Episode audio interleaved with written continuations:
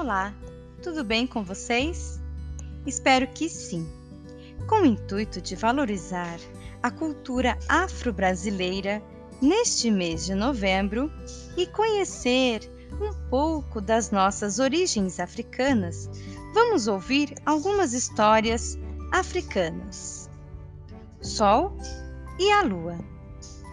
Um dia, o Sol falou para a Lua minha querida amiga, temos filhos demais e eles nos atormentam. Vamos comer todos? Hum, tudo bem, a lua respondeu. Mas seria horrível comer meus próprios filhos. Todo dia, mande um dos seus e, em troca, eu enviarei um dos meus. O sol concordou. E no dia seguinte, a lua recebeu um filho do amigo. Ela não tocou, mas regou-o com um molho novo e o devolveu ao sol, que, sem desconfiar de nada e acreditando que se tratava de um filho da lua, o comeu.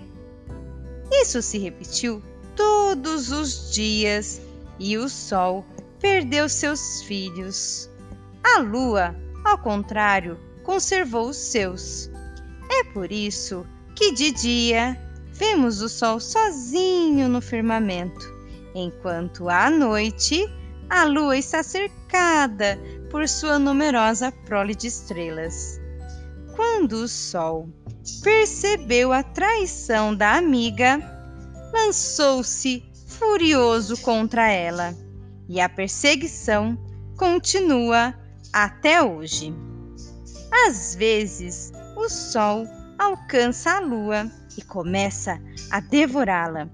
Então, com medo de que, depois de realizar sua vingança, ele abandone o mundo dos homens, levando embora seu calor e sua luz, os aldeões gritam, batendo suas cabaças.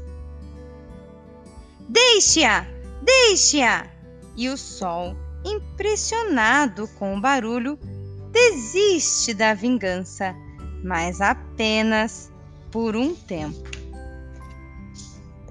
Essa história eu li do livro O Homem Frondoso e outras histórias da África.